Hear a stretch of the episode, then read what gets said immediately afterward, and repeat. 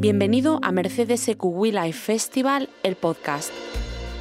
Soy María Fernández Miranda, directora de WeLife, plataforma de lifestyle de Vocento sobre bienestar y sostenibilidad. En este espacio repasaremos los momentos más inspiradores del festival que celebramos a finales de 2022 en Madrid. En él hablamos sobre salud mental, alimentación, medio ambiente, meditación. Acompáñanos en este camino hacia una vida más consciente y saludable. Estás a punto de adentrarte en un nuevo mundo de bienestar y salud. Este viaje será conducido por Mercedes EQ, la gama de vehículos 100% eléctricos de Mercedes-Benz. Prepárate para sumergirte en un mundo libre de emisiones y con todo el confort que buscas. Porque a veces, lo mejor para nosotros es lo mejor para nuestro mundo. Ante los problemas de la vida, casi todos adoptamos la misma estrategia. Primero pensar y después actuar. Pero para el escritor y sacerdote Pablo Dors hay un camino mucho mejor. Detenerse, mirar y escuchar. Desde hace más de 20 años, Dors lleva divulgando los beneficios de la contemplación y de su extraordinario poder transformador. En sus charlas y retiros, el autor del aclamado libro Biografía del Silencio aboga por esa vía cuando la vida aprieta, los pensamientos negativos nos envuelven y estamos contaminados por las emociones tóxicas. En esos momentos de dolor, dice, utilizar nuestra capacidad de mirar y de escuchar es la mejor forma de alcanzar la iluminación. Y de eso trata su nuevo libro, Cómo alumbrar nuestras zonas oscuras esta historia de, mirar la herida, de mirar nuestras zonas oscuras, no la he aprendido solo, sino que he tenido el privilegio y la responsabilidad de, eh, hace unos 10 o 12 años, encontrarme con un gran maestro.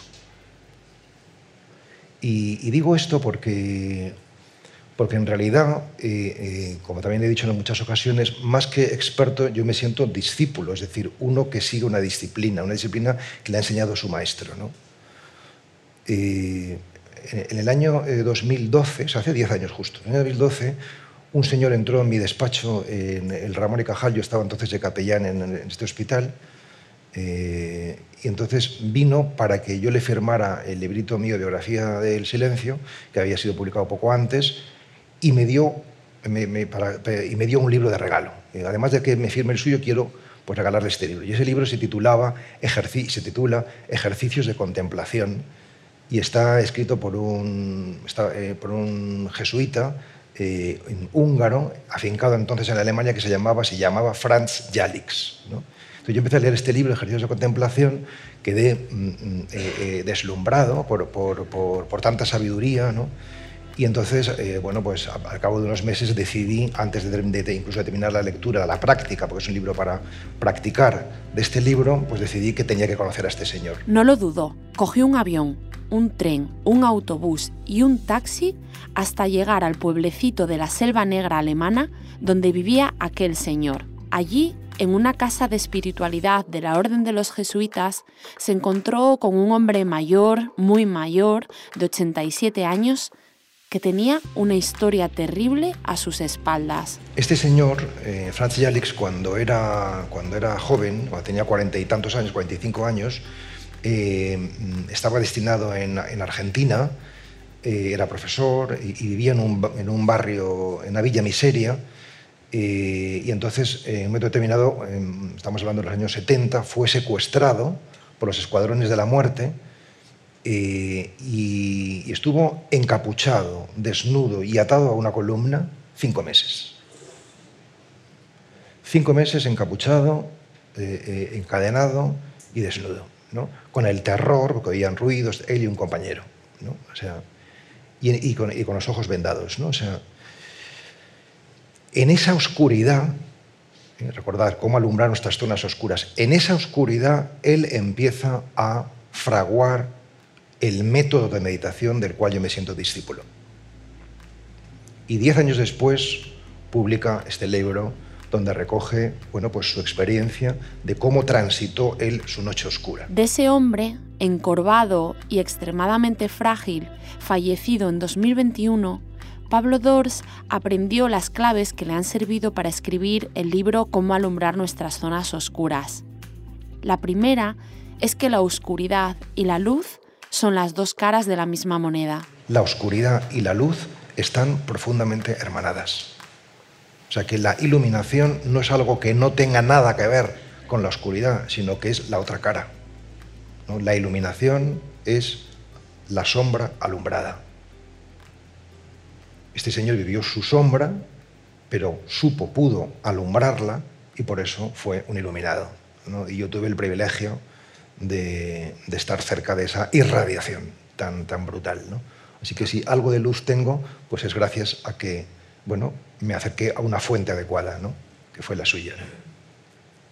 Entonces, esto es lo que quiero deciros del maestro, ¿no? o sea, que, que necesitamos para, para, para, para, comenzar el camino hacia la interioridad, el camino hacia la luz, necesitamos guías, necesitamos maestros, ¿no? necesitamos personas que nos estimulen. ¿no? Igual que el camino del amor no lo aprende uno solo, tiene que haber otra persona con la que se cree ese flujo, esa dinámica de, ida y vuelta que llamamos amor.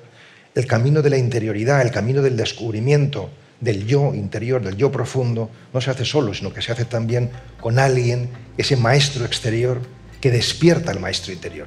Para evitar recorrer ese camino en soledad, Pablo Dors nos recomienda buscar nuestra propia tribu espiritual también, según él, necesitamos un método. Porque si no nos fiamos, si no somos discípulos, no podemos ser nunca maestros, nunca podemos ser iluminados. ¿no?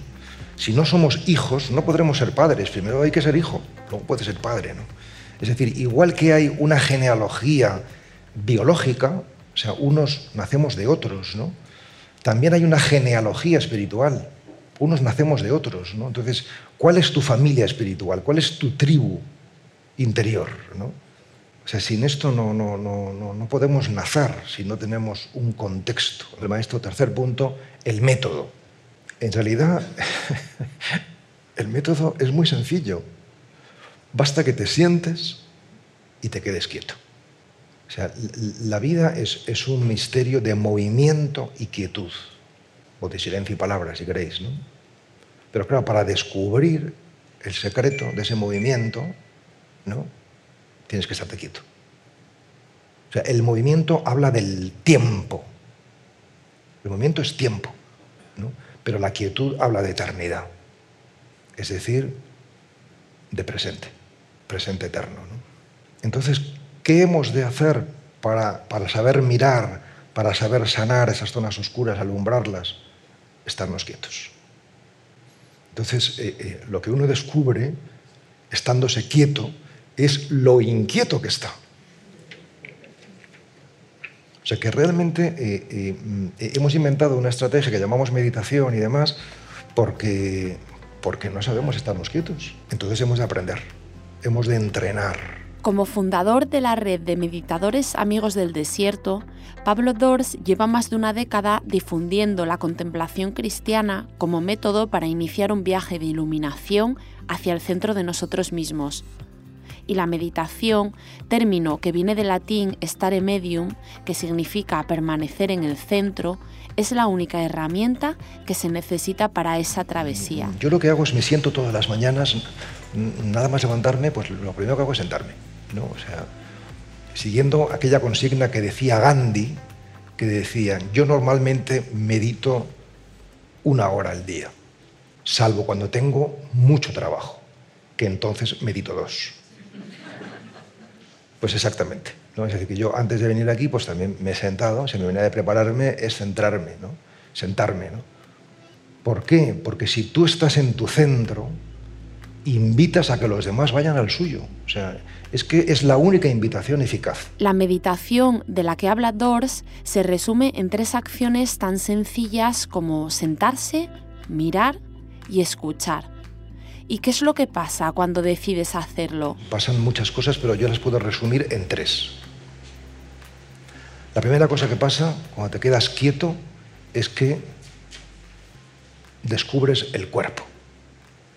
Descubres la inquietud corporal, es decir, que te cuesta estarte quieto, que te duele la espalda, que te pica la nariz, que, que hay toda una conjura para que tú te muevas. Y por tanto este es el principal desafío. ¿no? La segunda cosa que pasa es la mente. Es decir, te quedas quieto y ya cuando por fin consigues que no te pique demasiado la espalda, ni la nariz, ni nada, pues lo que descubres es que, bueno, que tienes una jaula de grillos en la cabeza. ¿no? O sea, una mente mono que dicen en el budismo, ¿no? la loca de la casa que decía Santa Teresa. ¿no? Es decir, que realmente tenemos muchísimos pensamientos, ¿no? o muchísimas distracciones incoherentes y sin sentido particular. Lo tercero con lo que te encuentras después del cuerpo y de la mente, después de la inquietud corporal y distracción mental, son las sombras. Y aquí estamos aterrizando, estamos en el núcleo de esta exposición. ¿no? O sea, cómo alumbrar las zonas oscuras, las sombras. Es decir, cuando te sientas en silencio y en quietud a meditar, eh, si consigues recogerte, si consigues recogerte, es decir, que no haya demasiada inquietud corporal ni demasiada distracción mental, si lo consigues, eh, porque perseveras y porque estás siguiendo una guía y demás, eh, lo que pasa es que se destapa el inconsciente y empieza a emerger lo que llamamos sombras, es decir, todo aquello que has vivido y que no lo has, y que no lo has sabido integrar. Las sombras no son traumas, son todo aquello que has vivido y que no has sabido integrar en tu vida. Y también aquellas cosas que querrías haber vivido y por lo que sea no lo has hecho. Son asuntos que permanecen ahí, con nosotros, como algo pendiente de una solución. Así lo explica el sacerdote. Las sombras son sentimientos negativos que tienes durante la práctica o en un periodo intensivo de práctica sobre ti mismo. Emociones negativas, sentimientos negativos que tienes de ti mismo, que sustancialmente se pueden resumir en estos cinco sentimientos negativos. Insatisfacción, inseguridad, inferioridad, miedo y culpa. Si tú sientes inseguridad, insatisfacción, inferioridad, miedo o culpa, estás entrando en un territorio sombrío. Pero vamos a ver, ¿por qué emergen esas sombras? ¿Para fastidiarte? ¿Para arruinarte la meditación? Pues no, nada de eso. En realidad salen a la luz porque estás preparado para sanarlas. ¿Cómo emergen esas sombras? Pues fundamentalmente de dos motivos, de, dos formas. O sea, eh, emergen o bien en forma de imagen, bien, emergen o bien en forma de imagen, o emergen en forma de molestia o dolor corporal. ¿Eh? En forma de imagen, ¿qué significa? Pues si tú estás sentado meditando y recurrentemente, no una vez, sino varias veces, te aparece la imagen, la imagen, no sé, de tu pareja o de tu hijo, o de, si te parece recurrentemente es, que ahí tienes una historia con tu pareja, una historia con tu hijo que no está resuelta y por eso, por eso te viene, para que lo resuelvas, para que la arregles, para que soluciones este, este, esta, oscuridad que tienes dentro. Por tanto, en forma de imagen. O bien en forma de molestia o dolor corporal, de pronto te duele mucho el pecho, o de pronto empiezas a llorar y no sabes por qué, o de pronto tienes mucho frío. Es decir, hay toda una sintomatología, y mi maestro Yalix la tiene bien sistematizada, toda esa sintomatología, que aparece cuando la sombra emerge. ¿eh? Yo sí que puedo decir que soy un experto en sombras. Es decir, que realmente toda esta sintomatología, frío, calor, lágrimas, eh, eh, prurito en la garganta, dolor en el pecho, lo, he padecido todo. O sea que debía tener un montón de sombras dentro, ¿no? un montón de sombras. Entonces, emerge de una manera o de otra. Y te genera este sentimiento negativo sobre ti mismo. Y ahora viene la gran pregunta, ¿cuál es la mejor manera de alumbrar esas zonas oscuras que emergen durante la meditación? Pues igual que antes os decía que la respuesta de cómo meditar es muy sencilla y es simplemente sentarse y quedarse quieto, ahora también os digo que la forma de sanar esas zonas oscuras, de alumbrarlas, también es muy sencilla, en teoría. Y es... Chan, chan, chan, chan silencio estratégico, ¿no? mirarlo, mirarlo amorosamente.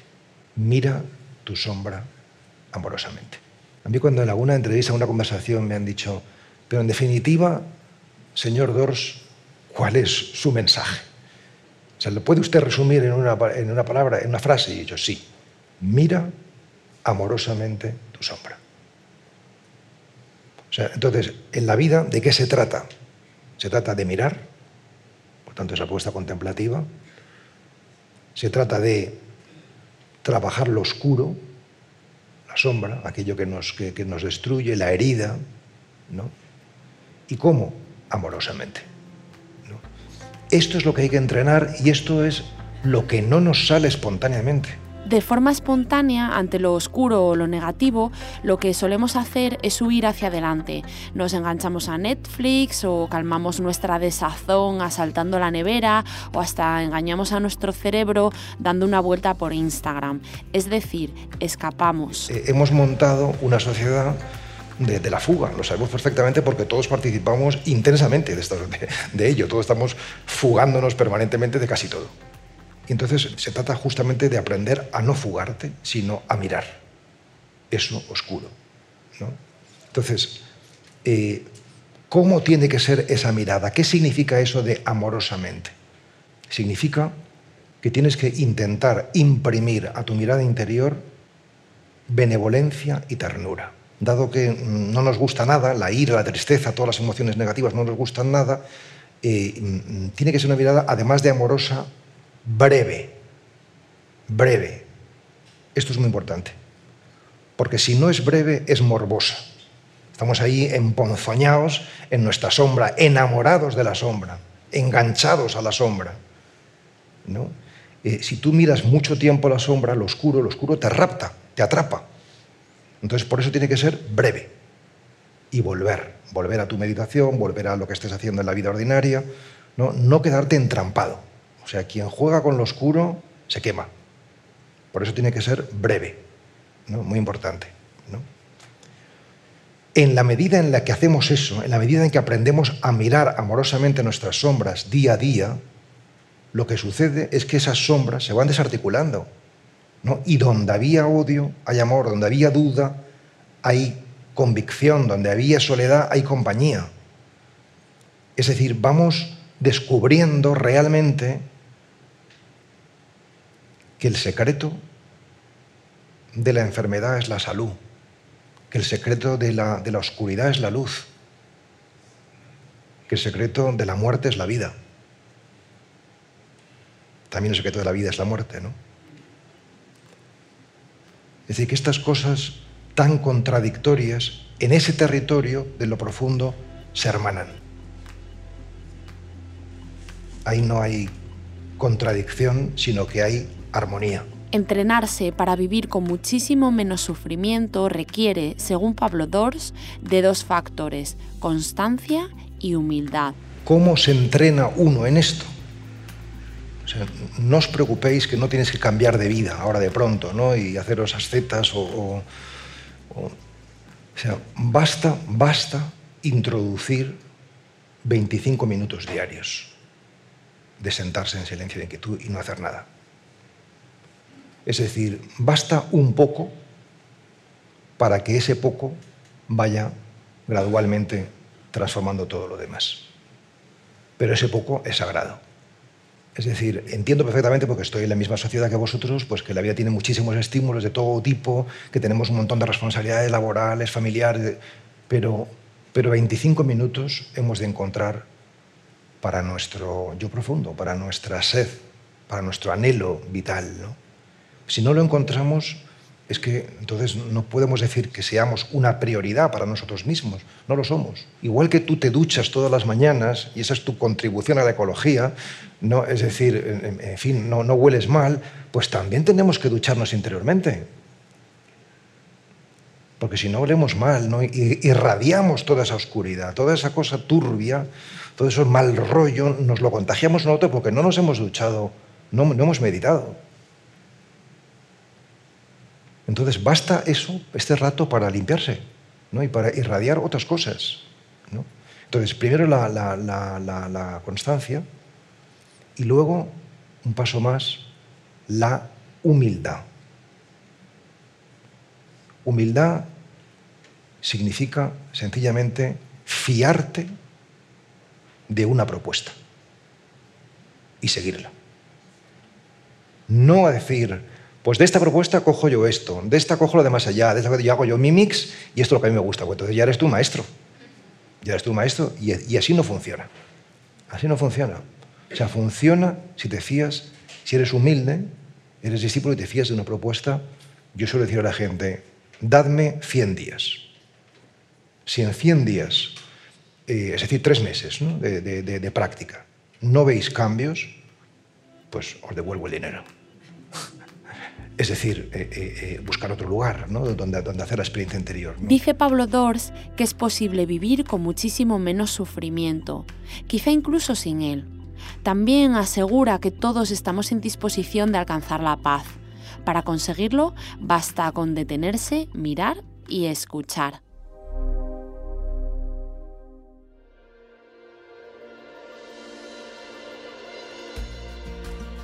Gracias por seguir este episodio de Mercedes EQ We Festival, el podcast.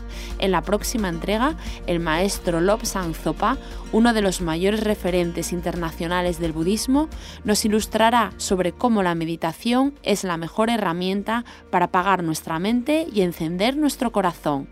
Hasta entonces, disfrutad de una vida más sostenible y consciente, de una vida We Life.